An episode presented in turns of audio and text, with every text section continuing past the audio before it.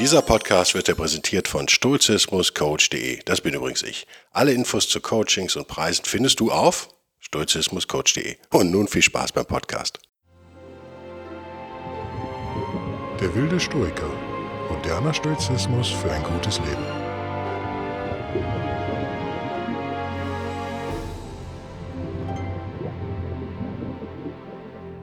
Hallo und herzlich willkommen zu einer neuen Ausgabe von Der wilde Stoiker. Mein Name ist Guido Bellberg. Heute geht es aber nicht um mich, sondern um Epiktetus, auf Deutsch auch Epiktet genannt, was nicht so schön klingt wie Epiktetus. Man möge mir verzeihen, wenn ich den guten Mann Epiktetus nenne. Ich finde das irgendwie schöner und natürlich auch römischer. Epiktetus ist sozusagen der dritte wichtige Römer, den wir uns ja, bislang angeschaut haben. Marcus Aurelius war der erste, Seneca der zweite. Vielleicht war es auch umgekehrt. Ich glaube, Seneca war der erste, ne? Macht aber nichts.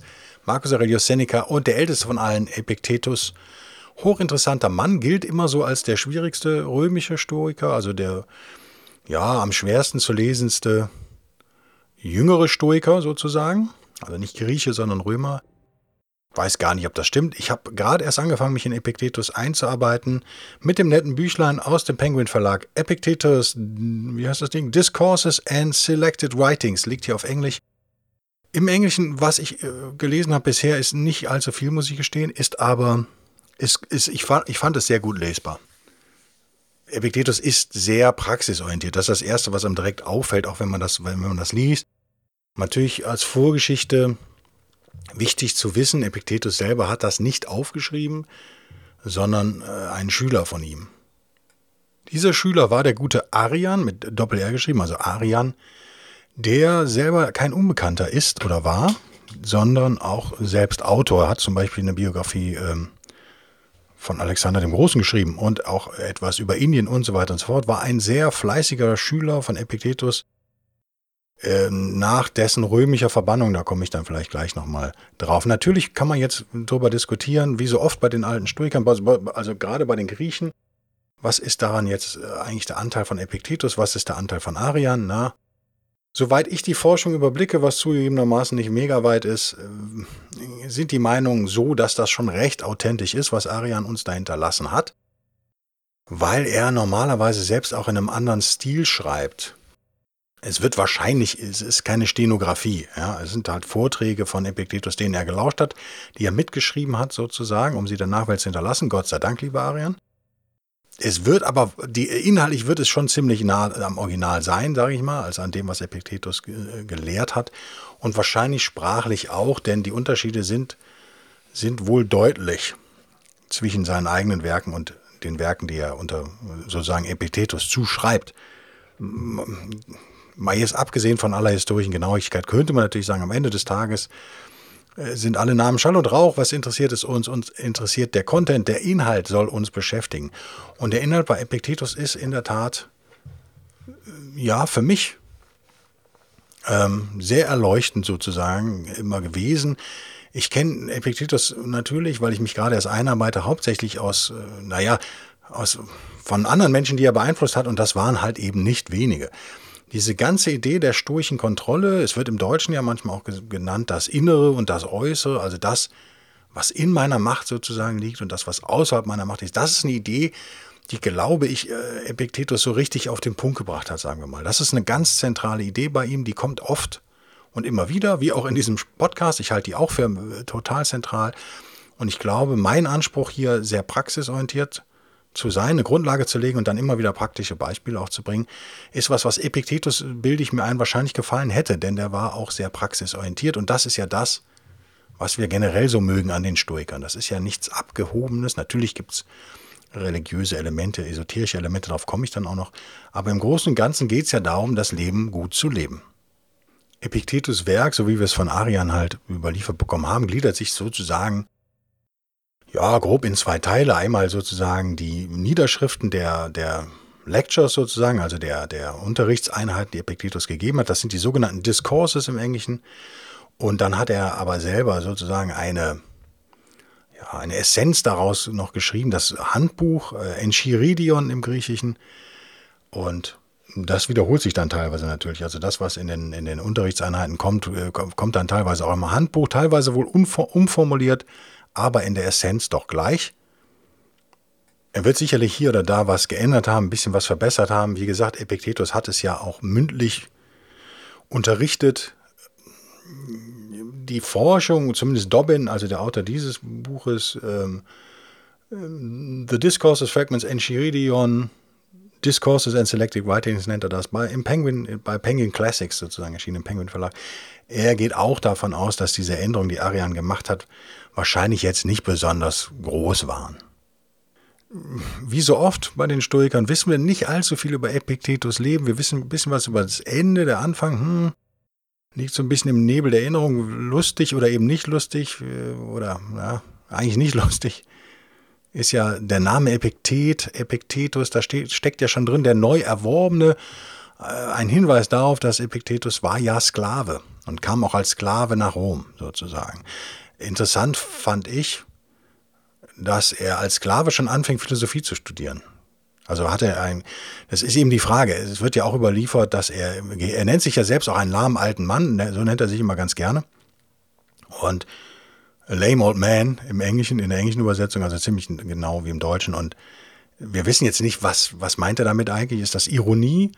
Vieles deutet darauf hin, dass er tatsächlich so ein bisschen gehbehindert war. Und es gibt die Sage, Legende, den Mythos, dass sein Herr ihm sozusagen das Bein zertrümmert hat, als er noch Sklave war. Er wurde dann später freigelassen allerdings.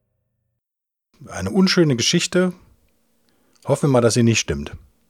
Epiktetus selbst wurde jetzt nicht gefangen genommen oder sowas, sondern seine Mutter, das wissen wir aus einer historischen Inschrift sozusagen, war auch schon Sklavin. Er wurde also in, in das Sklaventum hineingeboren, was es natürlich nicht wirklich besser macht. Geboren wurde er scheinbar in Hierapolis, das ist eine griechisch-römische Stadt, die heute in der Türkei liegt, glaube ich. Und ja, seine, seine Muttersprache war Griechisch tatsächlich, also äh, Koine, das, das Common Greek würde man im Englischen sagen, also das gewöhnliche Griechisch der Zeit. Sein Herr war Epaphroditus, mein Gott, das ist ein schwieriger Name, oder? Epaphroditus. Das wissen wir, weil Epiktetus ihn selbst erwähnt. Er erwähnt ihn jetzt nicht ja, total negativ, sagen wir mal. Also vielleicht recht neutral. Er erwähnt ihn einfach. Das ist sein Herr. Und über ihn berichtet er also ohne jede Bitterkeit. Und dieser Ephroditus, Epaphroditus, mein Gott, ist auch ein interessanter Typ. Er war selber auch ein Sklave und ist, ist dann, hat sich hochgearbeitet, wenn man so will, bis zum Sekretär von Nero. Ja, da ist er wieder, der Nero. Und, ähm, oder einer der Sekretäre von, von Nero und hat später äh, Domitian noch gedient. War also sozusagen in der römischen High Society, in der, in der Machtzentrale Rom schon recht weit aufgestiegen. Und das ist interessant für Epiktetus, der ja auch als Sklave sozusagen beginnt, dann nach Rom auch als Sklave kommt und dann aber direkt ins Epizentrum der Macht hineingeworfen wird. Und Zugang zu Sphären hatte, die ein normalsterblicher Römer sozusagen nicht hatte. Also einerseits diese Benachteiligung als, als hinkender Sklave, andererseits natürlich so diesen Riesenvorteil, mit der geistigen und ja auch politischen Elite seiner Zeit direkt in Kontakt zu kommen. Man könnte also sagen, dank Epaphroditus konnte sich Epiktetus sehr schnell mit den, mit den Routinen und den Einstellungen der, der, der Kaiser, der Cäsaren und der Hofmenschen sozusagen vertraut machen. Und er war, wenn man so will, war er tatsächlich im Inner Circle, wie man im Englischen sagt, also im inneren Kreis der Macht der, der, der Kaiser. Ungewöhnlich für einen Sklaven natürlich, also, aber er ist auch kein gewöhnlicher Sklave, wie wir wissen. Manche gehen so weit, und unter anderem auch, auch Dobbin, Robert Dobbin, zu sagen, ja, diese, diese, dieser Zwiespalt einerseits zwischen Sklaventum und Macht, Kenntnis auf der anderen Seite, zeigt sich in seinem ganzen Werk so ein bisschen. Prägt seine Philosophie und ist, glaube ich, auch mit dafür verantwortlich, dass Epiktetus so äh, viel Wert darauf legt, was wir eben kontrollieren können und was nicht.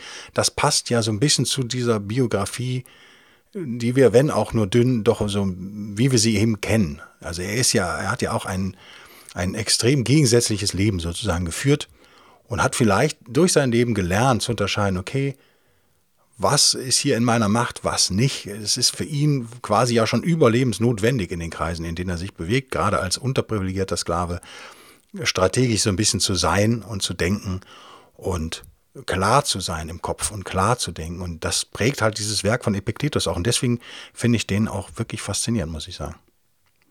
Interessant sind natürlich auch die Freiheiten, die Epaphroditus Epictetus erlaubt. Er durfte sich ja die, die Lectures, die ähm, Belehrungen sozusagen von Mosonius Rufus anhören, also einer der führenden Stoiker seiner Zeit. Rufus, der natürlich Epictetus extrem geprägt hat, aber Epictetus brachte halt auch dieses Interesse für Philosophie schon mit. Könnte man auch sagen, vielleicht ungewöhnlich für einen Sklaven, aber er ist ein ungewöhnlicher Mann mit einer ungewöhnlichen Biografie. Man könnte jetzt sogar so weit gehen und sagen, der, der ähm, Musonius Rufus war, sehr, war ja auch sehr praxisorientiert als Stoiker, hat sich zum Beispiel damit beschäftigt, ja, wie sieht eigentlich so eine ideale Partnerschaft zwischen Mann und Frau aus, zwischen Ehemann und Ehefrau? Sollten Frauen überhaupt Philosophie studieren oder nicht? Und hat also sehr konkrete Fragen sozusagen sich auf die Agenda geschrieben. Und Epiktetus äh, auf der anderen Seite, auf der gleichen Seite muss man sagen, ist ja auch sehr praxisorientiert. Vielleicht hat ihn das geprägt. Wir werden es nie rausfinden. Ich finde das in jedem Fall sympathisch. Wenn wir die drei großen Grundpfeiler der Philosophie halt nehmen, also Ethik, Logik und Physik, dann klar legt Epictetus einen Schwerpunkt auf die Ethik. Logik kommt so noch ein bisschen vor, scheinbar, äh, Physik wohl eher nur am Rande.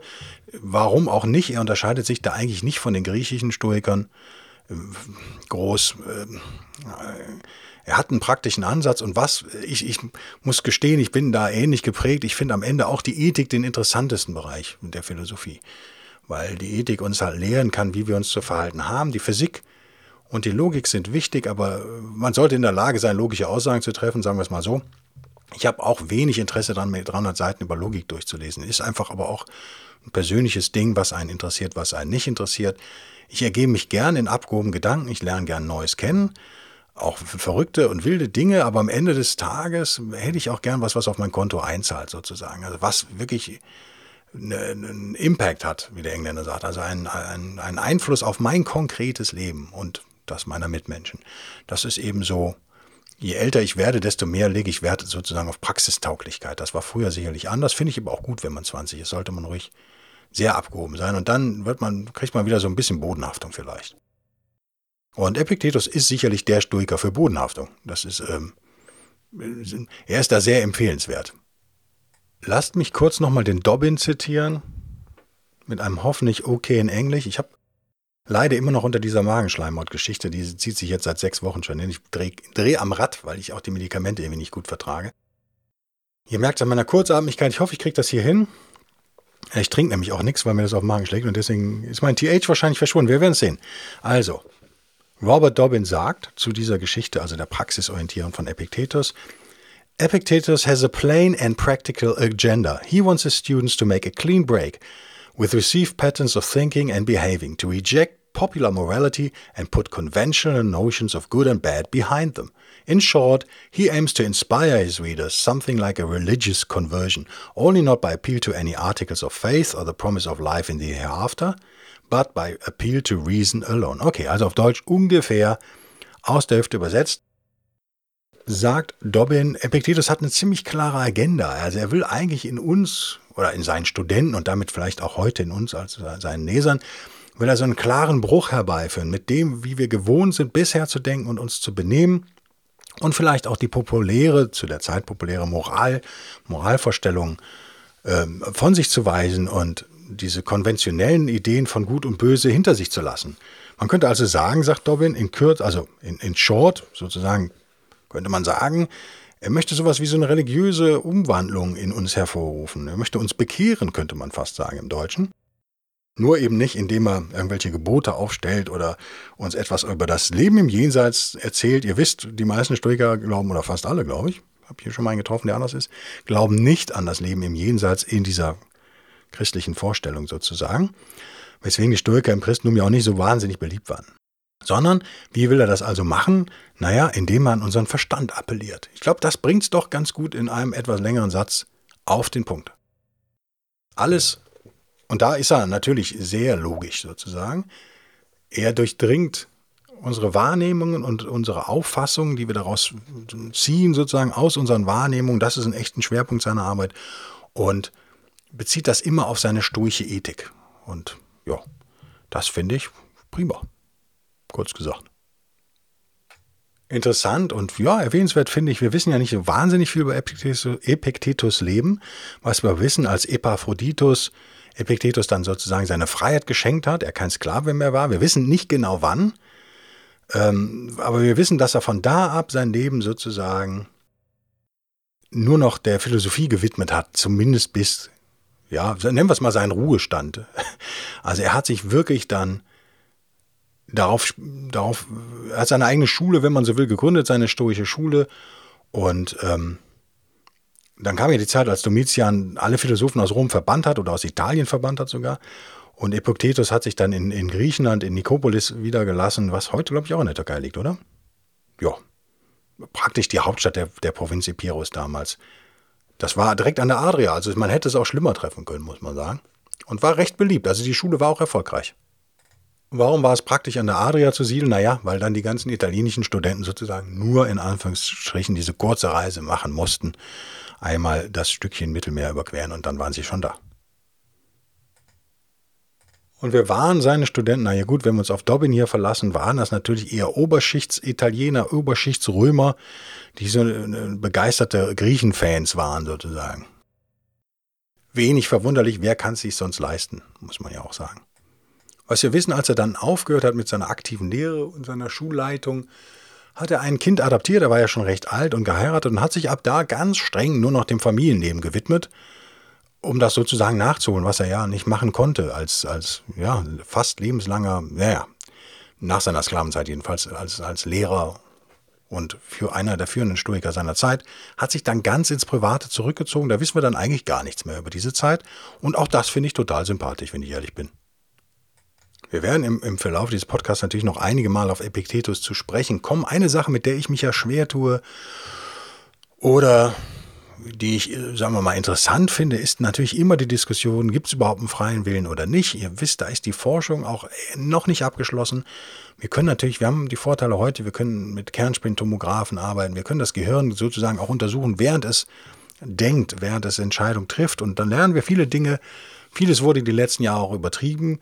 Also nach, ihr kennt alle vielleicht oder viele von euch kennen vielleicht diese Studien und Untersuchungen, bei denen man dann merkt, naja, es wird, die Entscheidung ist quasi schon getroffen und dann wird rationalisiert, statt wie wir und Menschen uns das gerne in unserer Eitelkeit einbilden, dass wir die Fakten sammeln, dann wägen wir die ab und dann treffen wir eine Entscheidung.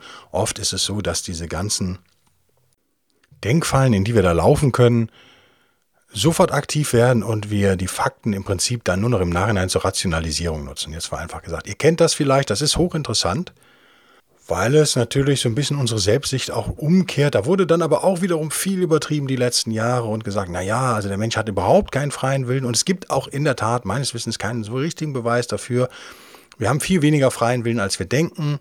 Ähm, in, Im Stoizismus, jetzt gerade auf Epiktetus bezogen, ist es aber so, dass da ein freier Wille herrscht. Das ist das, was uns vom Tier sozusagen unterscheidet. Unsere Logik und eben am Ende auch die Fähigkeit, uns selbst zu entscheiden, was ja auch vom Gedanken her ganz praktisch unserer, unserer Lebenswahrnehmung entspricht. Ob es jetzt die Realität ist, sei mal dahingestellt, aber so fühlen wir uns ja auch in unserem Leben, würde ich jetzt mal behaupten. Die meisten von uns fühlen sich ja schon so, dass sie vor eine Situation gestellt werden und dann ja, Informationen sammeln, egal positiv, negativ, äh, emotional, weniger emotional, rational, macht alles keinen Unterschied. Und am Ende entscheidet man sich dann sozusagen für das Vernünftige. Wir sehen uns ja alle gerne so als vernünftige Wesen.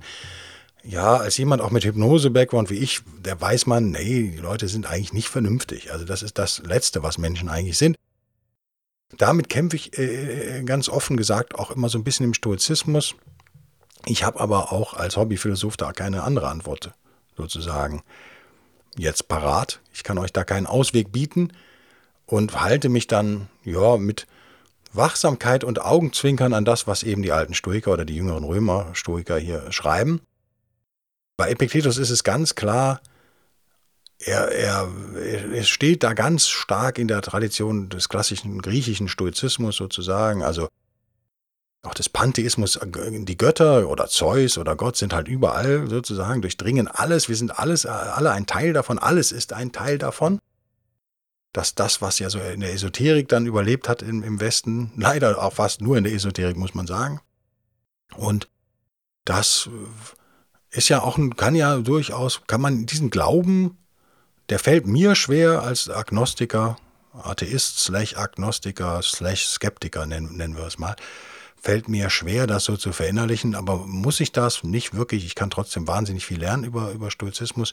Und ich kann mir natürlich vorstellen, dass in einer Lebenskrise diese, diese, dieses Grundvertrauen sozusagen in den Kosmos, in, in die Götter, ähm, hilfreich ist. Das wissen wir ja auch, dass also sozusagen, ich sage ja immer das Religionsgehen, dass das anspringt und uns durch Lebenskrisen führen kann. Und das Schöne ist ja, dass diese religiöse Vorstellung im Stoizismus ja relativ für uns modern klingt heute. Also das, es klingt ja jetzt nicht so wahnsinnig altbacken und es ist recht diffus. Also alle Stoiker, die ich bisher gelesen habe, würfeln da ja auch wild durcheinander und nennen es mal Gott und dann nennen sie es Zeus und dann nennen sie es die Götter und dann nennen sie es den Kosmos und dann nennen sie es die Natur oder nennen sie es den Logos. Jetzt mal äh, grob gesagt. Die, ich, ich, gerade Marcus Aurelius ist da ja der Meister drin in der Schwammigkeit einer poetischen Schwammigkeit, die ich sehr zu schätzen weiß im Übrigen und die ich auch modern und sinnvoll finde. Also mit der ich überhaupt keine Probleme habe, das will ich dazu mal sagen. Ihr werdet also nicht, wenn ihr euch mit Stoizismus beschäftigt, zwangsläufig zu komischen Esoterikern werden müssen. Das mal jetzt als tröstenden Warnhinweis direkt, direkt schon mal hier in der Epiktetus-Einführung angebracht. Weil natürlich werden wir auch über das Thema Religion noch oft reden müssen und über die, über die Themen Kosmos. Und das wird für den einen oder anderen esoterisch klingen. Wir können uns aber unser Augenzwinkern behalten, meine ich. Wir können uns unsere modernen, äh, unser modernen Skeptizismus behalten. Wir müssen davon eigentlich nichts aufgeben. Wir müssen nicht wortwörtlich das nachbeten, was äh, vor tausenden von Jahren in Griechenland entwickelt wurde. Das ist nicht meine Idee von modernem Stoizismus im Übrigen. Ihr dürft aber natürlich, wenn ihr denn wollt. Ich habe ein schönes Zitat von Epiktetus rausgesucht und stehe sozusagen, während ich diesen Podcast aufnehme und mit einer Lesebrille ob der Nas, wie der Kölner sagt, ob der Nas steckt das Ding, aber es ist eben, leider steckt das da nicht, sondern fällt immer runter, das ist auch eben passiert. Und dann klappt das Buch zu und dann fällt das Lesezeichen raus. Deswegen muss ich jetzt mal kurz auf Pause drücken und dann suche ich das Zitat nochmal raus. So, das Zitat habe ich flux, habe ich es wiedergefunden. Ich habe jetzt also drei Finger im Buch. Das wird jetzt ein lustiger Podcast. Mal sehen, ob ich das hinbekomme. Ich möchte nochmal aus der Einleitung äh, Seite 13 von, und jetzt wird es ganz übel, jetzt muss ich umblättern mit drei Fingern im Buch, mein Gott, von Robert Dobbin. Ähm, das Buch werde ich auch verlinken im, im Wilde Stoiker Buchclub sozusagen. Da sagt er einen schönen Satz, und ich übersetze das direkt sozusagen, langweile ich euch jetzt nicht mit dem englischen Original. Er sagt, wenn man es mit, mit den Epikurern vergleicht, die ja sozusagen nach dem Tod ihres Gründers ein, ein geschlossenes System mit Doktrinen aufgestellt haben, die ganz wortwörtlich in, in, in Stein gemeißelt waren und die man befolgen musste, war der Stoizismus sozusagen immer Work in Progress. Das finde ich eigentlich eine ganz schöne Formulierung. Also der Stoizismus war nie abgeschlossen, sondern war immer Arbeit, die weiterging. Und all, jeder Stoiker, jede Stoiker-Generation hat da das System erweitert und wieder Sachen auch vielleicht in Frage gestellt und so weiter und so fort.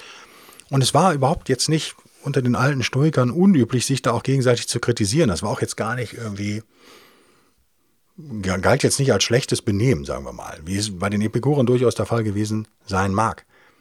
Und das ist doch was, was Stoizismus hoffentlich sympathisch macht und was zu dem passt, was ich eben gesagt habe. Wenn wir also uns mit Stoizismus beschäftigen im Verlauf dieses Podcasts, weil ihr selber studiert und so weiter und so fort, und dann kommt ihr auf Gedanken, mit denen ihr nicht so richtig klarkommt, heißt das ja überhaupt nicht, wir sind ja keine Kirche sozusagen. Also das heißt ja nicht, dass ihr dann aufhören müsst oder dass das nichts für euch ist oder dass es alles blöd ist, sondern genau das ist eben ein lebendiges System, was mit dem bescheidenen Wissen, was uns Menschen halt gegeben ist, versucht, den, den Kosmos, die Welt und unser Leben zu erklären. Es gibt doch eigentlich nichts Moderneres, oder? Denkt mal drüber nach. Ist das, ich finde es total modern immer. Ja, ich habe das Christentum da auch immer als Rückschritt empfunden. Ich will den Christen aber auch nicht immer so unre... Also es gab auch da natürlich hervorragende Philosophen, auch gerade im Mittelalter. Es tat sich ja auch da was. Viele sind allerdings wirklich von Epiktetus beeinflusst und nennen es aber nicht konkret. Aber man kann es sozusagen sich denken. Marcus Aurelius, der beste Kaiser, den wir hatten, der sagt ja ganz klar in seiner Meditation, ähm, sagt er ja auch, dass sozusagen die Entdeckung der, der Diskurses von Epiktetus ein ganz wichtiger... Ähm, Moment war in seiner intellektuellen Entwicklung. Wir wissen also, Epiktetus hat Marcus Aurelius extrem beeinflusst und natürlich nicht nur ihn.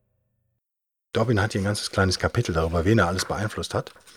Wir gehen jetzt mal in das Buch 1 auf Seite 6 oben zitiert, oder wie soll man sagen, spinnt Epiktetus so ein bisschen herum und überlegt sich, was Zeus wohl zu ihm sagen würde.